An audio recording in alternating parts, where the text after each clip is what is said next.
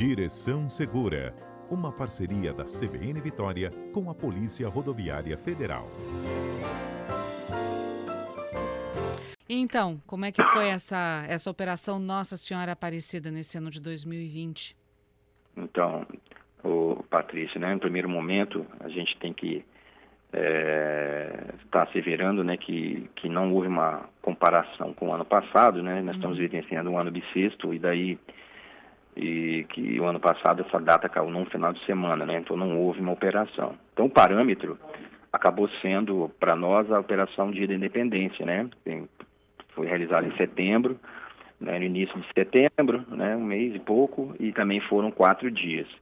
Lembrando que, né, devido a esse período de restrições, né, desde março, os feriados que ocorreram nesse intervalo, né, eles foram afetados na questão do movimento, principalmente em relação às, às limitações, né, que acabaram sendo, com o decorrer do tempo, é, é, flexibilizados, né, atividades, muitas atividades voltando, né, liberação de algumas atividades, e nós esperávamos que no, no dia da independência, de fato, houvesse um movimento muito grande, o que também se repetiu é, agora na, no dia 12 de outubro, na Operação Nossa Senhora Aparecida, não obstante né, o clima, né, vamos dizer assim, o clima ter sido um clima nublado, com chuvas, né, isso aí não impactou é, de grande forma o movimento nas estradas, nas rodovias federais.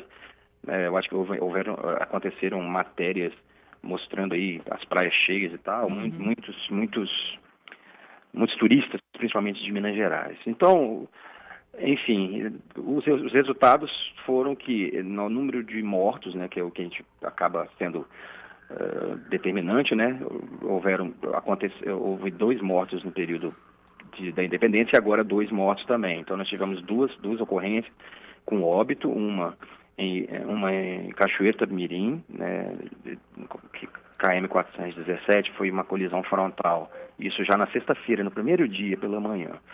E o outro foi em Batiba, no KM 155, um atropelamento, né, por volta de 10 horas da noite, né? Então, um atropelamento na área rural, 10 horas da noite aconteceu, e esses foram os dois acidentes em que nós tivemos óbito, né? Então, foram dois no dia da independência e dois agora no, no, na operação de Nossa Senhora Aparecida, então ficou é, não houve aumento nem diminuição nesse, nesse quesito é o que a gente sempre tenta é, minorar, né, diminuir uhum. o que fazer que não aconteça. Foram três, foram três ah. dias de feriado da Independência, três dias de feriado prolongado, né? Final de semana prolongado, três dias de é, Independência, três dias na Senhora Aparecida, mesmo número de acidentes, mesmo número de mortes. Não, o número de mortes, o acidente mudou, né? For, é, ah, começou é. na sexta até a segunda, né? então sexta, sábado, domingo, segunda, quatro dias. É, aqui na. É porque a gente é, confunde de, da independência que deu feriado de Vitória, né? Uhum. Que é dia 8. Mas foram quatro dias, né, para a PRF e quatro dias agora também. Começando na sexta-feira. Positivo. Uhum. Começando na, nos primeiros minutos da sexta-feira e terminou ontem às 23h59. O número de acidentes houve uma, uma diminuição, foram 47 né, no feriado de independência contra 31 agora, no feriado Nossa Senhora Aparecida, uma diminuição percentual de 34%. Feridos também houve uma diminuição, na independência, no feriado de independência foram 56 feridos, e nesse agora, de Nossa Senhora Aparecida, foram 32 feridos, então houve uma diminuição na casa de 42%. Então, 34% redução em acidentes, 42% redução em feridos, e o número de mortes ficou, ou não houve variação, pois foram duas, dois mortos na dependência e, infelizmente, dois mortos agora na, no Nossa Senhora Aparecida, o Patrícia. Uhum. Bom, é, o que vocês mais flagraram? Claro, tiveram é, vistorias, autuações Sim. também durante esse feriado, né, Valdo? Sim.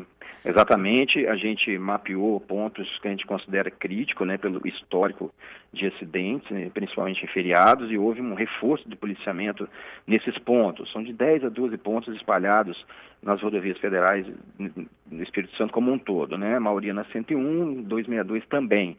Então houve um reforço né, de policiamento nesses locais, nesses KMs, e com todo o trabalho acumulado, nós tivemos aqui... É, é, que nos a, a, velocidade acaba sendo o excesso de velocidade a principal infração, um número até não tão expressivo, 777 flagrantes de excesso de velocidade, 265 ultrapassagens, né, 135 veículos foram apreendidos, né, talvez a maioria por, conta de documentação atrasada, né, licenciamento, uh, ou outro, outros motivos, né, É, e o, uma, uma, um tipo de uma tipificação vem nos, que, vem, que a gente até falou antes da operação, que é o, a multa por falta do uso do cinto de segurança, Patrícia. Uhum. Nós tivemos 200 multas, sendo 150 para condutor sem cinto e 50 para passageiro sem cinto. Então, essa infração de não uso do cinto de segurança, se a gente pegar é, 200 multas num prazo de quatro dias, é claro que uma fiscalização mais mais, mais robusta nesse sentido, né? Mas uhum. nós, esse ano, nós já contabilizamos 8 mil multas é, entre condutores e passageiros sem cinto de segurança, o que a gente vê como, como um, preocupação, né? Porque a questão do cinto é algo já consagrado, já algo assim que já está na cabeça das pessoas e qualquer acidente, o menor que esteja, às vezes a 30 por hora, 40 por hora, se a pessoa estiver solta, sem o cinto, pode resultar em, em, em lesões, né? Claro que quanto maior a velocidade, a lesão pode ser mais grave, levando até a óbito, dependendo da, da, do impacto da situação.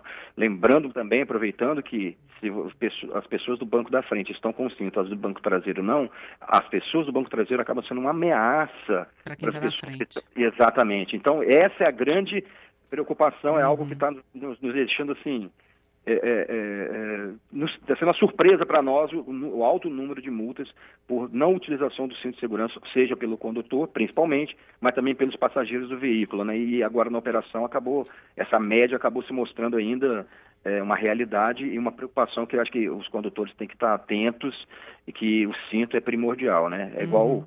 tem gente que sente, ah, não coloquei o cinto e parece que eu estou despido, né? Eu acho que isso tem que ser retomado de alguma forma, Patrícia. Tá certo. Valdo, agradeço mais uma vez sua participação conosco aqui no Direção Segura. Ok, Patrícia, um bom dia a você, toda a equipe da CBN, aos ouvintes e até a próxima terça. Até a próxima terça. Bom dia para você e para toda a equipe.